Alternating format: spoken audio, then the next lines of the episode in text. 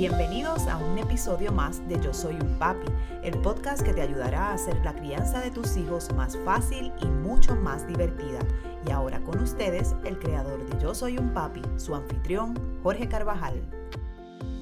Muchos saludos y bienvenidos a esta edición especial de Yo Soy un Papi, el podcast. Otra semana más llevándolo a ustedes, padres y madres que nos escuchan semanalmente, información de valor para usted, para sus hijos, para su familia y hoy vamos a hablar sobre un tema principalmente pertinente para todos aquellos que tenemos hijos en la preadolescencia, como es el caso mío, o ya propiamente que han entrado a la etapa de la adolescencia. Y vamos a hablar hoy sobre el virus de papiloma humano, un tema que a mí particularmente me interesa mucho, sobre, sobre todo en cuanto a los riesgos y cómo prevenirlo, ¿verdad? Y para ello tenemos a la doctora Tamara Ribul, quien es pediatra, experta en el tema, y nos va a ayudar ¿verdad? a llevar la información a ustedes, padres y madres que nos escuchan. Sabemos, doctora, que las vacunas a lo largo ¿verdad? del tiempo han tenido un impacto positivo en la humanidad, han salvado muchas vidas, incluso se han podido erradicar enfermedades y en estos momentos, ¿verdad? Todos estamos en la espera de esa vacuna contra el COVID. Le pregunto, ¿por qué la importancia de llevar a vacunar a nuestros niños en estos momentos? Sí, saludos Jorge, eh, gracias por la invitación. Las vacunas, como bien dijiste, pues eh, son para prevenir enfermedades. Hay diferentes tipos de vacunas, eh, muchas de ellas que conocemos ampliamente, como para la influenza, la varicela, el meningococo, sarampión. y es importante vacunar a nuestros niños para prevenir esas enfermedades enfermedades que pueden causar la muerte, que pueden causar incapacidades mayores, así que es bien importante vacunarnos para prevenir estas enfermedades. Es importante empezar desde temprano, no esperar que el niño entre a la escuela, es importante empezar desde, desde antes. ¿A qué edad precisamente debemos empezar el esquema de vacunación en nuestros hijos, doctora?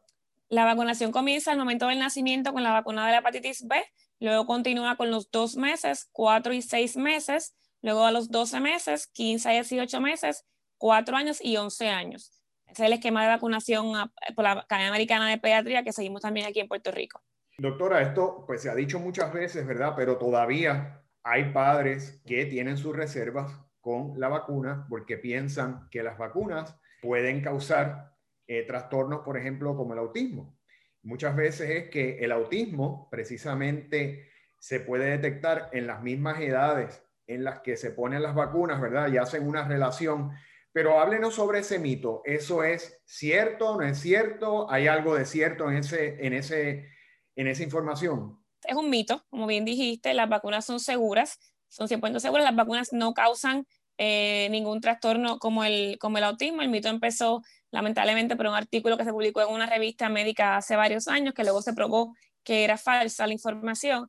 Este, y han habido múltiples estudios que están disponibles en diferentes este, medios de comunicación y journals médicos en los que nos podemos dar cuenta, donde se ha demostrado, mejor dicho, que, que las vacunas son seguras, que no causan ningún trastorno y que todo lo contrario, lo que hacen es prevenir enfermedades que pueden causar hasta la muerte.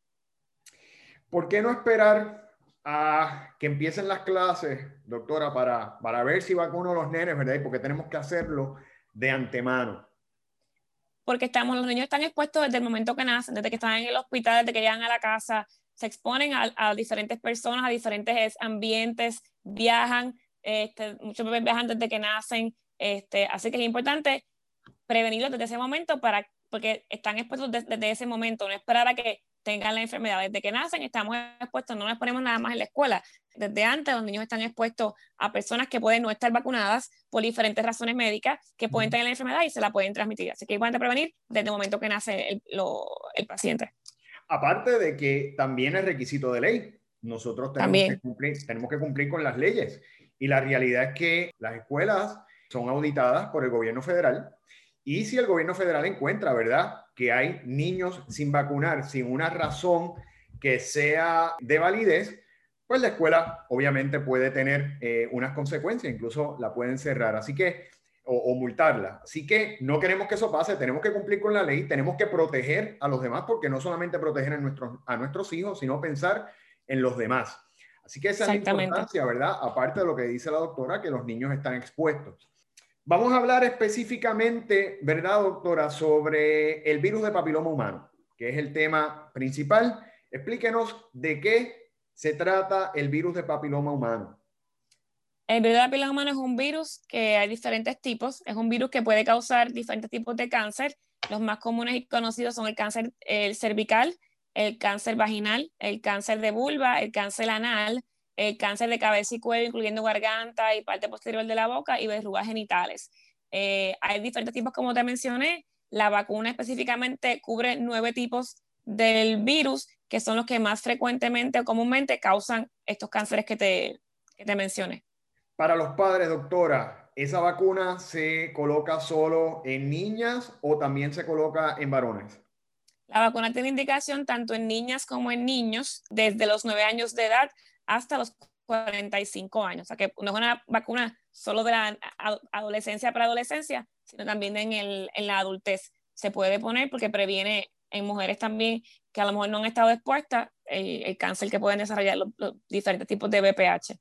¿Verdad? Y sabemos que ha habido un crecimiento en la incidencia de cáncer cervical, que es un cáncer, ¿verdad?, eh, que puede resultar mortal, y en cáncer de garganta, en cáncer de la lengua también, ¿verdad? Este, que son algunos tipos de cáncer que se pueden desarrollar a raíz de este virus. Le pregunto, doctora, ¿el contagio con este virus se limita al contacto sexual o se puede contagiar de otra manera? Se puede contagiar por, por sexualmente a través de, de sexo, tanto vaginal, oral y anal. Por eso el aumento en el cáncer anal en hombres y en cánceres de boca y garganta y lengua por la alta incidencia y el aumento que ha habido en sexo oral en, los adolescentes. ¿Es prevenible ese virus, el virus del papiloma humano, lo podemos prevenir? ¿Existe alguna otra forma aparte de la vacunación para prevenirlo? No, realmente no. Eh, para, eh, bueno, no teniendo relaciones sexuales sería manera de prevenirlo, pero este, pues la realidad es que todos vamos alguna vez a estar expuestos probablemente al virus y la única manera de prevenirlo es con la vacunación. Muchos hombres son portadores del virus sin saberlo. O sea, que están, lo tienen porque lo adquirieron de alguna otra pareja anterior y lo pueden transmitir a su próxima pareja sin saber que lo tienen y a esa persona que se transmiten ocasionarle cáncer. Y eso es bien importante, doctora, lo que usted está mencionando, porque muchas veces, ¿verdad? Los padres o las madres tenemos miedo de llevar a nuestros niños a ponerle esta vacuna porque a veces pensamos que le estamos dando licencia, ¿verdad?, para que comiencen una vida sexual activa. Y la realidad es que no se trata de eso. Se trata particularmente, como usted bien señala, de que podamos proteger no solamente a nuestros hijos, sino a su futura, a su futura pareja.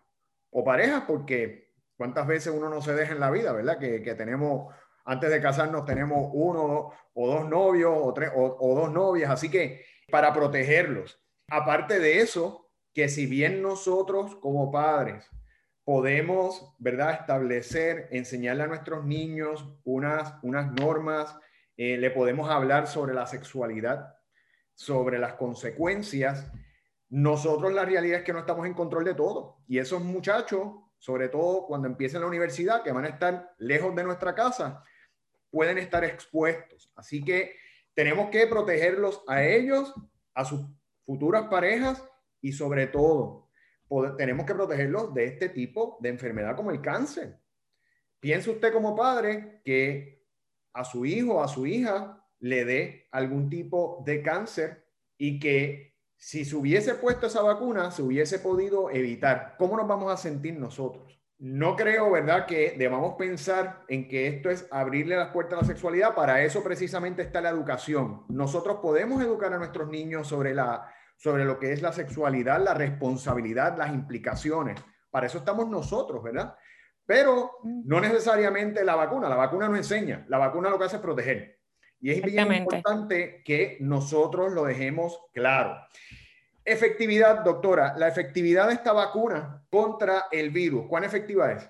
Es muy efectiva contra esos nueve tipos, como te mencioné, que tiene la vacuna. Hay otros diferentes tipos de HPV que pueden causar verrugas este, genitales en particular, pero estos nueve tipos que son los que previenen estos cánceres que conversamos, eh, que te mencioné, son los que son efectivos contra, son los que, los que la, para los cuales la vacuna es eh, efectiva. Y es bien importante tu punto anterior, Jorge, porque una de las preocupaciones principales de los padres cuando vienen a la oficina a esos 11 años a vacunarse, no doctora, póngale las otras, no le ponga esas, esperamos más adelante, cuando él esté sexualmente activo, cuando él lo decida. No, es importante hacerlo en ese momento porque no sabemos cuándo eso va a suceder. Así que hay que hacerlo antes para prevenir, que ese es nuestro trabajo y eso va acompañado, como bien dijiste, de una educación de los padres. Importante. Doctora, eh, yo recientemente pues eh, llevé a mi nene a ponerle, ¿verdad? La, vacuna a los 11 años, pero ¿cómo son las dosis? ¿Cómo se, eh, ¿Cuándo empezamos a colocar la, la, la vacuna y cómo se, cómo se distribuyen esas dosis? Tiene indicaciones de los 9 años en adelante, pero típicamente se ponen a los 11 años cuando los padres a esa visita de, de, la vacunación de la adolescencia, que va acompañada de la vacuna del tétano, la pertusis y la del meningococo. Si es antes de los 14 años, se ponen dos dosis separadas de 6 meses. Si es después de los 15 años, son tres dosis separadas de dos meses la primera dosis y después la próxima cuatro meses después de la segunda dosis o seis meses después de la, de la primera y esa es la indicación hasta los 45 años. O sea que es importante, idealmente, ponerla antes de los 15 años para que tengas dos dosis. Y el momento en que los adolescentes vienen a la oficina del pediatra, que eso es bien importante, porque ya cuando son grandes no se enferman, casi. Entonces vienen al pediatra solo a vacunar. Es, importante coger esos, esos eh, pacientes, educar a los padres en ese momento y convencerlos de que, de que vacunen a sus hijos. Muy bien, ¿verdad? Y sobre todo en estos momentos donde estamos atravesando una pandemia, quizás ninguno de nosotros pensó vivir una pandemia, pero fíjese lo importante de la vacunación, que lo que estamos esperando todos, ¿verdad? Que llegue la vacuna para ver, si podemos, para ver si podemos salir de esto. Y qué bueno, ¿verdad? Que existen vacunas como la vacuna contra el VPH que nos pueden proteger de enfermedades peligrosas como el cáncer, que pueden proteger a nuestra familia, ¿verdad? Y qué bendición que tengamos ese tipo de, de protección en estos, en estos momentos Doctora, le damos las gracias por esa valiosa información, por estar con nosotros, ¿verdad? Por proteger cada día a nuestros niños, que es el trabajo que ustedes realizan y que ustedes se exponen también, ¿verdad? Porque ustedes están expuestos también al, al COVID y igual o más que cualquier otra persona. Pero le agradecemos la labor que diariamente realiza, una labor bien, bien, bien valiosa.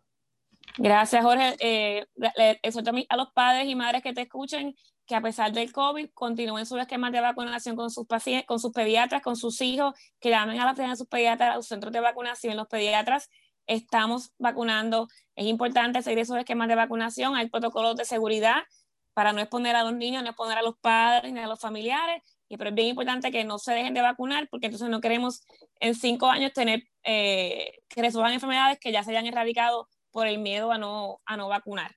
Súper importante. Para más información o personas que quieran ir a su oficina, doctora, ¿dónde se pueden comunicar? Al 787-247-6811, mi oficina es en Guaynabo, la doctora Tramada Ribula aquí a las órdenes. Muy bien, y para ustedes también, padres, si quieren ver dónde pueden llevar a vacunar a sus hijos, ¿verdad? Padres que nos escuchan de otros lugares más allá de Guaynabo, eh, porque gracias a Dios tenemos mucha audiencia, tenemos audiencia hasta fuera del país. Así que pueden visitar www.dondemevacuno.com y buscar los centros de vacunación.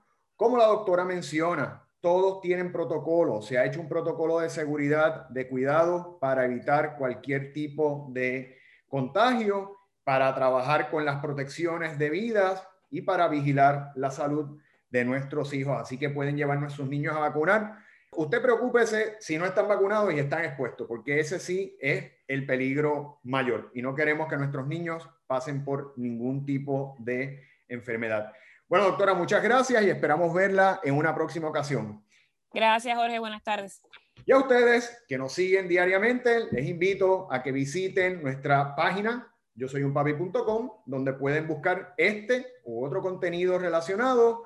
También pueden visitar nuestras páginas en las redes sociales, tanto en Facebook como en Instagram, bajo Yo Soy un Papi PR. Nuestro canal de YouTube, que, donde semanalmente ponemos vídeos como este que estamos grabando con la doctora para que ustedes puedan tenerlos, verlos, ¿verdad? O compartirlo con otros padres, familiares. bajo Yo Soy un Papi TV. Y obviamente, pues pueden seguirnos también a través del podcast disponible en iTunes, en Google Podcast o en Spotify.